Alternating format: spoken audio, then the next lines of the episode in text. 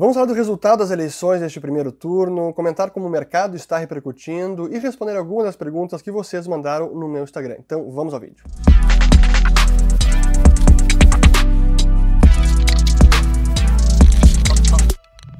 Muito bem, a todos aqueles que estão chegando agora aqui no canal, meu nome é Fernando Urrich, aqui a gente fala de economia, mercados e investimentos. Se vocês gostaram do conteúdo, considerem se inscrever, ativando o sininho aqui embaixo e também compartilhando este vídeo.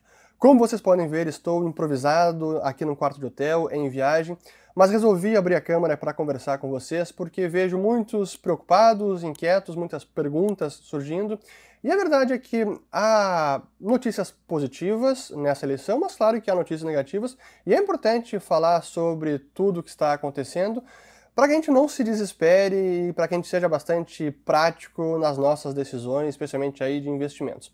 Então vamos lá. Primeiro de tudo, que eu acho que é o talvez unanimidade, e é raro de se, de se ver isso numa eleição, é o gritante erro dos institutos de pesquisas. Se tem alguém que realmente perdeu nessa eleição, praticamente todos os institutos. A discrepância entre o resultado das urnas e o que aconteceu, e não apenas para presidente, mas também para governadores, senadores e em vários estados do país, sim, é impressionante. Se eles já tinham sido, já tinham tido a, a credibilidade minada em 2018, agora os institutos de pesquisa enterraram de vez as suas reputações. Eu falo reputações porque realmente não foi o único apenas, foram vários. Mas é, é o que aconteceu. Então, isso em termos de principal perdedor e a unanimidade nessas eleições. Dos resultados, para presidente, a gente viu foi essa. O, o Bolsonaro veio crescendo nesse finalzinho, nessa reta final do primeiro turno.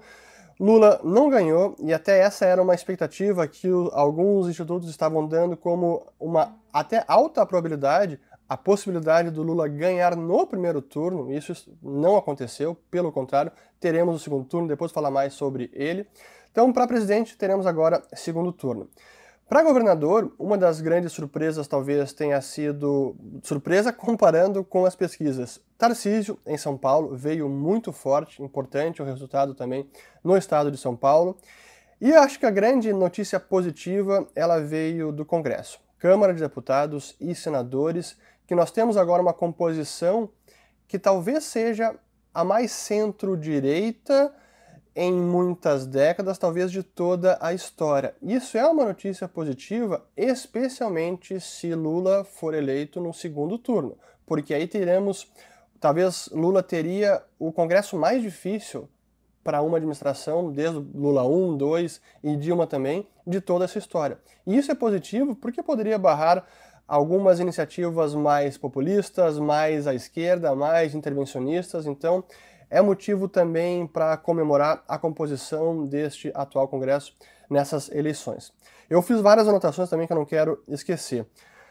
Fatos curiosos, é assim, impressionante como todos os, todos, quase todos os aliados e apoiados do presidente Bolsonaro acabaram se elegendo menos o próprio Bolsonaro. Assim, o resultado de vários de seus aliados assim, é, impressiona e é também chama atenção como para presidente Bolsonaro não conseguiu ter uma performance tão boa como algumas das pessoas que ele apoiou, algumas das pessoas que ele veio é, apoiando.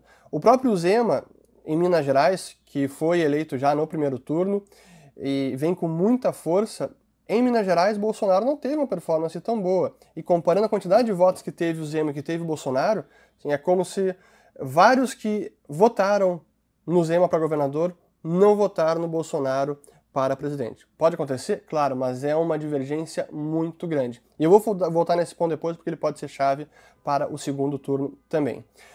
Mais um fato importante, eu diria que é outro grande perdedor deste nessa eleição, são os candidatos do Partido Novo, que tiveram para deputados federais na eleição passada oito cadeiras e agora conquistaram apenas quatro. E realmente, é, para mim, é muito.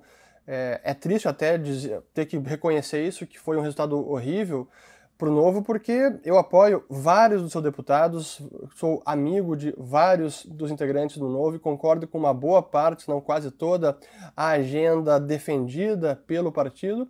Mas a verdade é que eles acabaram perdendo muito terreno talvez por conta das posições do então presidente do partido, o líder principal, que era o João Amoedo. Ele bateu demais e se colocou numa oposição igualmente distante tanto de Lula quanto de Bolsonaro, defendeu pautas de restrição de liberdade, especialmente durante a pandemia, e acho que isso maculou a imagem do partido e acabou distanciando muita gente, e esse é o resultado que temos agora. Acho que é, é uma lástima, espero que o partido também repense suas prioridades. Eu critiquei até mesmo o plano de governo que foi divulgado pelo Luiz Felipe Dávila em termos de prioridades, mas enfim, então acho que o novo também saiu perdendo nessa eleição. Agora sobre Antes de falar sobre os mercados e falar só sobre o segundo turno, que claro está em aberto, é difícil ainda Bolsonaro é, ultrapassar o Lula, dada a votação no primeiro turno, dado que recebeu de votos a Simone Tebet, o próprio Ciro Gomes, teria que quase todos os votos desses dois candidatos migrarem para Bolsonaro. Não é fácil, então a corrida ainda está incerta, Lula ainda está como favorito para esse segundo turno. Mas a parte positiva é a questão do Congresso, porque se Lula é eleito com este Congresso, ele teria uma vida muito mais difícil para fazer o que queria e tocar o terror e impor uma cartilha muito mais à esquerda. Pelo menos do ponto de vista de políticas públicas e o que passaria pelo Congresso. Claro que o Executivo também tem bastante poder, mas não seria uma carta em branco com o Congresso totalmente disposto a fazer e atender a todos os desejos é, do Lula. Agora falando de mercado, porque acho que um pouco disso que o mercado reage, até vou abrir aqui o TradingView, estou gravando agora, são quase duas da tarde, e o resultado de mercado hoje, primeiro, falando lá fora, porque o mercado está até em alto, chegou a subir 2%, SP500, Nasdaq, em parte até pelo a questão do paradoxal da economia dos mercados hoje em dia. O resultado de o ISM, que é um indicador dos gerentes de compra, é um indicador antecedente do mercado, veio mais negativo e isso fez o mercado ver como positivo porque pode fazer com que o Fed não suba tanto os juros. Então o mercado até subiu, o dólar no mundo hoje está é, caindo como em relação à maior parte das moedas, é, mas quando a gente olha a moeda brasileira, que neste momento chegar a cair quase 5%, dólar caindo 4,80%, sendo cotado, cotado a 5,15%. É uma queda muito forte. Hoje o peso mexicano também está se fortalecendo, é, o peso chileno também se fortalecendo, mas não nessa magnitude. Isso sugere que o mercado está vendo com bons olhos esse resultado e que uma possibilidade de aventuras fiscais e populistas é bem mais difícil, dado esse resultado, e, portanto, é positivo para a economia brasileira e para bolsa, para dólar também, e reflete exatamente o que a gente vinha falando em vários meses, tanto no almoço grátis na Liberta, quanto nos vídeos aqui, e para os nossos assinantes do Follow the Money, em que mesmo numa eventual eleição de Lula, ou ele sendo vitorioso no primeiro turno, o mercado poderia comemorar e repercutir bem, com o dólar caindo, bolsa subindo, e é exatamente isso que a gente está vendo agora. Claro que é importante frisar que, assim, é, primeiras horas do mercado repercutindo uma eleição é muito cedo, é, mas igual é um movimento muito significativo, quase 5% de queda do câmbio. E bolsa também, que o Ibov subindo bastante, quase 4,5% de alta do Ibov, Small Caps 4%, é, EWZ subindo 9%, que é o ETF da Bolsa Brasileira em dólares, 9%, é muita alta, então sim, o mercado está vendo com bons olhos, ou pelo menos está bem menos negativo. É um resultado que poderia ter sido muito pior e não foi. E é por isso que eu digo que é preciso ser pragmático, entender o que realmente é ruim, o que pode ser contornado, o que talvez não seja tão ruim como a gente, é, alguns aqui estavam esperando. Deixa eu responder rapidinho algumas perguntas aqui que chegaram pelo Instagram. Eu não vou responder todas, obviamente, é para ser um vídeo mais curto, já estamos aqui com 9 minutos. Então, uh, vamos lá, primeiro. Aqui do... Uh, deixa eu ver aqui. Aqui, ó, por que o mercado reagindo bem, sendo que quem é, dá empregos não vota no Lula?